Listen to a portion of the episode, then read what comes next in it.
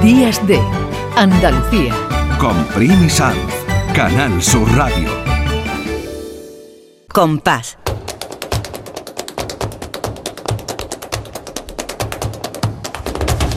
Compás. Y después, Gloria. A mí siempre, mm, después de esta introducción, me dan ganas de decir, la gloria es ella, y es verdad. ¿Cómo está mi Lourdes Galvez? Muy Bienvenida. Bien, encantada de estar aquí contigo.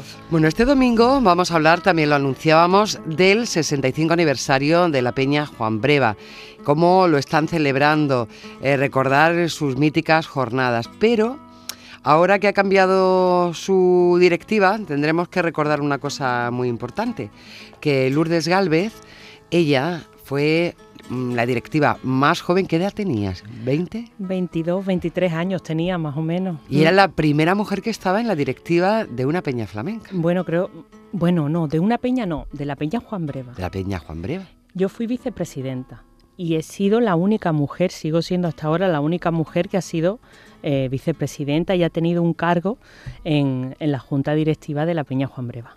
Bueno, en toda su historia, en, en estos 65 años. 65 años. Y ahí está ella, Aquí estamos. siendo parte de esa historia. Pero además ahora, que un término muy interesante, también los socios de la Peña te han elegido como una persona capacitada para ejercer cursos, dar conferencias.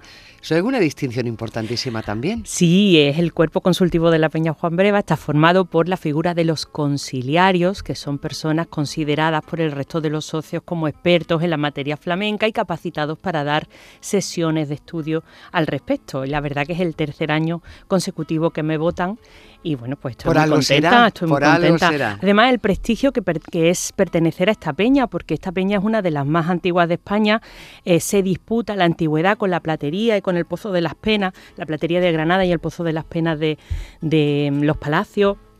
Y, es uno de los lugares míticos porque es que eh, si nos vamos a aquella época, eh, al año 58 en el que eh, se funda con estatutos la Peña Juan Breva, estamos hablando de un momento histórico en el que la flamencología empieza a darse cuenta que necesita crear unos lugares, unos estudios científicos que sirvan para eh, conservar y difundir el flamenco. Y eso empieza a aglutinarse en torno a las peñas que empiezan a nacer en ese momento. Es cuando empiezan a darse cuenta de que necesitan un lugar donde eh, reunirse, donde estudiar el flamenco y donde poder difundirlo y enseñarlo a los demás. Para eso en Málaga fue muy importante, lo primero, mirar hacia lo que teníamos y elaborar eh, una historia y una clasificación de los cantes de Málaga. Florento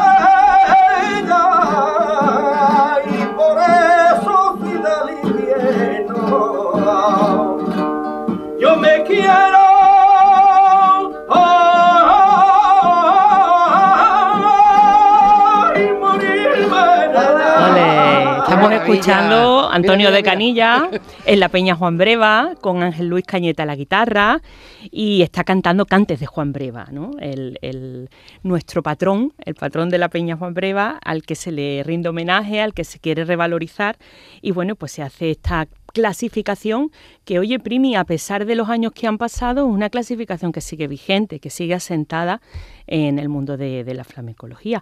Y luego, bueno, la Peña Juan Breva eh, tenía y sigue teniendo un triple lema, eh, como una declaración de intenciones, que son seguir aprendiendo, velar por la pureza y propagar enseñando. Bajo esos tres, eh, ese triple lema se ha ido organizando sus, sus- su vida, su vida flamenca. En el año 63, pues crearon la primera semana de estudio flamenco, que tuvo eh, cuatro ediciones hasta 1970. En el 97 se retomó, eh, eh, pero duró unos años nada más.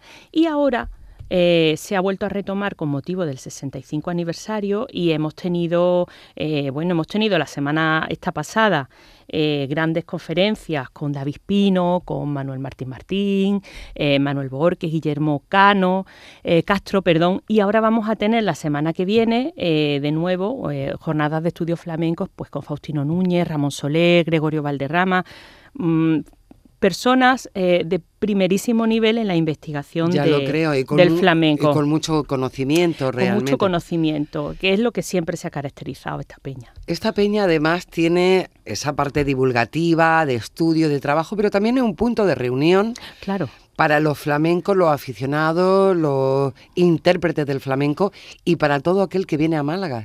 Exacto, porque eh, la Peña Juan Breva eh, siempre ha sido un centro neurálgico del flamenco. Era otra de las maneras de aprender de flamenco que siempre defendió uno de sus socios fundadores, José Luque Navaja, es la juerga la juerga como fuente de eh, conocimiento y de aprendizaje del flamenco, no solo de disfrute, sino también de, aprendizaje. Y bueno, pues en los años dorados de la Peña Juan Breva, nuestro amigo, nuestro compañero Manuel Curao llama a la Peña Juan Breva la Capilla Sistina del flamenco, pues venían grandes artistas de todos eh, los más importantes que hubiera. Y se organizaban, eh, se siguen organizando. El primer sábado de cada mes las versas flamencas y por ejemplo uno de los habituales era Rafael Romero el Gallina, que es uno de los puntales del cante eh, flamenco. Poquito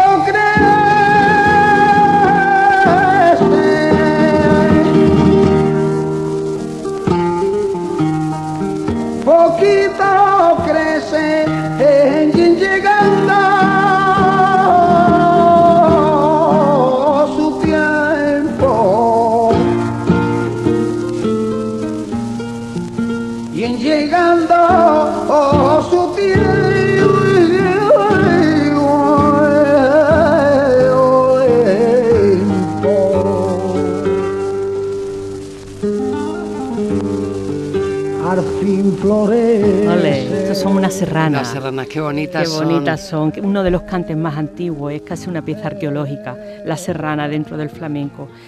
Y, bueno, decía también pues que es una institución que lleva muchos años y como todas las instituciones que llevan muchos años, pues después de pasar por una época dorada y maravillosa, pues ha tenido una época quizá un poquito más bajita y, esa época eh, vino a terminar eh, hace unos cuatro o cinco años con la presidencia del anterior presidente, Pablo Franco Cejas, que se propuso recuperar ese esplendor, ese esplendor de los años 60-70, donde la Peña Juan Breva era, eh, bueno, pues lo más de lo más, venir a cantar a la Peña Juan Breva era lo más. Entonces, pues ha retomado la colaboración con la Universidad de Málaga, con la Cátedra de Flamencología de la Universidad de Málaga. Ahora la Peña tiene programas conjuntos en el máster de flamencología, se pueden hacer las prácticas en la Peña Juan Breva, se ha retomado pues esta semana de estudios flamencos que estamos hablando, se ha retomado una manera muy importante de difundir y propagar los cantes de Málaga, que es el concurso de cantes de Málaga, cuya primera edición fue en el año 1962 y se retomó en el 22 dándole pues eso, ese brillo, ¿no? Ese que otros artistas de fuera de Málaga conozcan esos cantes, se los aprendan y vengan al concurso a, defenderlos, ¿no? Y eh, otra, otra cosa que a mí me tiene loca es que se va a retomar la publicación de los cuadernos de arte Hondo Bandolá, que fue una revista primi que se hizo en la misma senda del litoral, esa tradición eh, malagueña de la revista eh, Litoral, en la que se, eh, bueno, pues se exponía temas flamencos junto con arte, junto con poesía. Maravilloso. y vuelve y vuelve, va a volver. Entonces, bueno, pues me parece una magnífica noticia. Y, bueno, creo que nos tenemos que ir despidiendo ya. Yo tendría, yo seguiría hablando. Bueno, y nosotros escuchándote, ya te lo digo, que nosotros escuchándote. Y nos vamos a despedir, bueno, pues con uno de los cantaores jóvenes de mayor proyección que tenemos en la Peña Juan Breva y en Málaga, que es Bonela Hijo, del que ya hemos hablado en alguna ocasión aquí. una rana en cuero y un cigarro en camisa. Y qué bonito, y qué bonito canta. Igual de bonita que la historia que hoy nos ha traído Lourdes Galvez. Que tengas una estupenda semana. Muchas gracias. Gracias, Primi. Igualmente para vosotros. del pellejo un. Le una del pellejo de un ratón y el resto que me quedó le hice una bata a mi pura. En Canal Sur Radio, Días de Andalucía, con Primi Sanz.